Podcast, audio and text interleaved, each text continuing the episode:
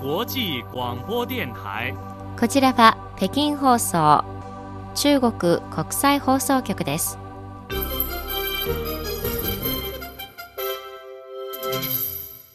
こんばんは。ニュースをお伝えします。まず主な項目です。中国の科学技術分野への資金投入が今年も拡大しています。中国の八角炭水力発電所の全16基の発電ユニットがすべて稼働開始となります。北京ジャイアントパンダ科学研究繁殖基地が着工しました。以上が主な項目です。はじめに統計によりますと今年1月から10月期には中国全国の一般公共予算の支出総額が20兆元。日本円にしておよそ390兆円を上回りました。うち65%は教育社会保障雇用創出などの国民生活分野に使われたということです。1月から10月期には科学技術分野への支出が前の年の同じ時期に比べ8.8%増の7000億元日本円にしておよそ13兆6700億円以上に達しました。伸び率は衛生保健分野に次ぐ第2位です。また今年通年では基礎研究への予算支出だけでも1232億元およそ2兆4000億円に達する見込みで2017年に比べ627億元およそ1兆2200億円増のほぼ倍増を実現するとのことです。世界知的所有権機関が発表したグローバル・イノベーション・インデックスの2022年版は中国のイノベーション力は10年間にわたり安定して向上し続け2022年には2012年に比べ順位を23位上昇させて世界第11位になったと評価しました。次に世界で建設中のものとしては最大規模で技術的な難易度が最も高い水力発電プロジェクト中国南西部にある八角炭水力発電所の9番目の発電ユニットが19日稼働前の最後のテストを行いました。この発電所の全16基の100万キロワット級発電ユニットが20日すべて稼働開始となります。この発電所の総発電容量は三強プロジェクトに次ぐ1600万キロワットに上ります。これまでに稼働が始まっている発電ユニットによる発電量は530億キロワットアワーを超えているということです。中国が独自に設計建造した初めての深海1万メートルの掘削に向けた超深水科学調査船である太陽掘削船が18日広東省広州市で主船体の接合を終えました。これにより中国は深海探査分野の重要な装備の建設において鍵となる一歩を踏み出したことになります。中国地質調査局によりますと太陽掘削船の設計排水量は4.2万トンで全世界の海域での航行作業能力と1万メートル級の掘削能力を備え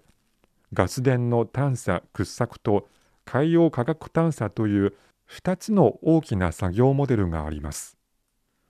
この太陽掘削船は2021年11月30日に着工し1年を経て主船体の構造製作搭載接合を終えました。続いて設備の設置やテスト調整不当での試験が行われ2024年に完成を迎える見込みです。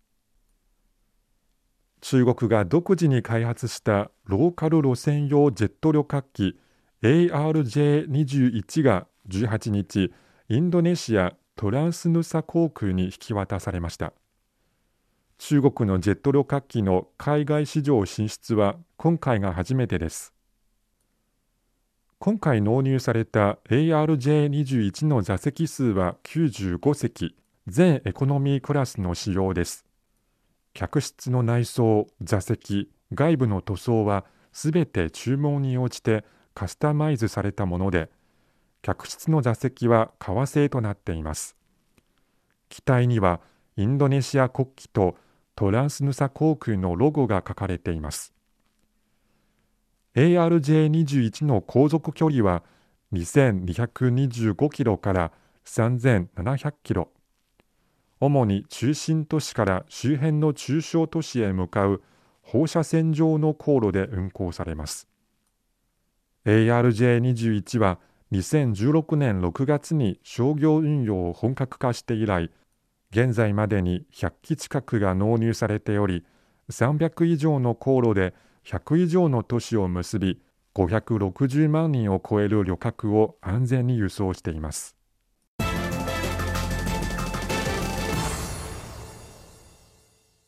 お聞きの放送は北京放送中国国際放送局の日本語放送です。ただいま北京からニュースをお伝えしています。次のニュースです。北京ジャイアントパンダ科学研究繁殖基地プロジェクトが19日北京南西部の宝山区で着工しました。計画敷地面積はおよそ133ヘクタールでパンダの繁殖科学研究科学教育国際交流などの機能を一体化させた希少絶滅危惧野生動物保護のモデル拠点となります。中国の新型コロナウイルス感染症対策は現在感染予防と抑制から医療と手当に移行しました。コミュニティや農村は医療衛生サービスの最後のワンマイルであり家庭医や農村医は人々の健康の守護者です。農村の保健機関は遠隔診療や訪問などさまざまな方法によりリスクを抱える人々の健康モニタリングと管理を最適化し感染者のレベル別分類別の収容と治療を推進しています。多くの農村地域では村民委員会がスマート健康 e ステーションを設立しスマート健康診断や遠隔立ち会い診察システムにより村民に健康自己テストオンライン診療自動医薬品受け取りなどの医療サービスを提供しています。オンライン問診だけでなく住民はいつでも電話で家庭医に対して相談を求めることができます。各村では中国共産党員ボランティアチームも結成され問題を抱える人に対しては個別訪問をすることで支援しています。おしまいのニュースです。このほど発表された中国ペット産業発展及び消費者調査報告によりますと今年の中国ペット経済産業規模は前の年に比べ25.2%増の4936億元およそ9兆6000億円でした。2025年の市場規模は8114億元。およそ15兆8000億円に達する見通しです。ペット経済が急速に成長しペット業界全体の人材需要は高まっています。中国中部安徽省の大学で20年以上にわたって自衛科の卒業生の就職動向の変化を見てきた王紀春主任によりますと20年前は卒業生の多くが畜産飼育企業飼料工場生物製剤検査貿易などの職場に就職しペット業界はまともな仕事ではないとみなされそこに就職する学生はわずかでした。しかし2005年以降ペットを飼う人の増加に伴いペット業界に就職する卒業生はどんどんと増加しているということです。この時間のニュース西宝がお伝えしました。